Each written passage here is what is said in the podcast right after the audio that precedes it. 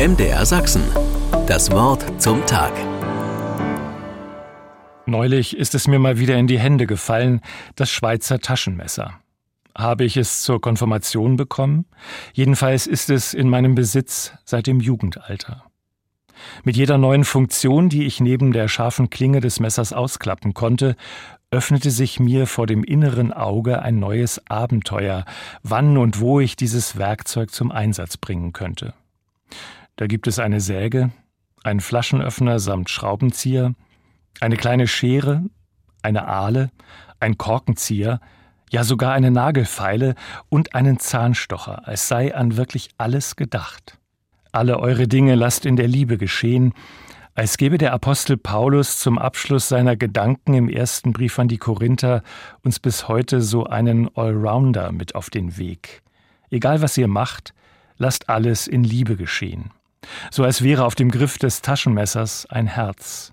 Gut würde es passen zum feurigen Rot dieses handlichen Vielfaltwerkzeuges.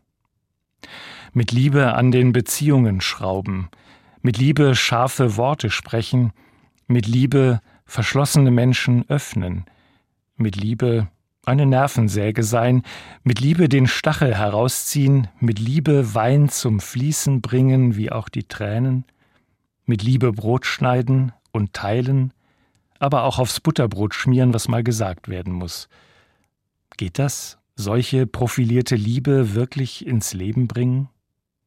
Die Liebe ist langmütig und freundlich, die Liebe eifert nicht, die Liebe treibt nicht Mutwillen, sie bläht sich nicht auf, sie verhält sich nicht ungehörig, sie sucht nicht das ihre, sie lässt sich nicht erbittern, Sie rechnet das Böse nicht zu.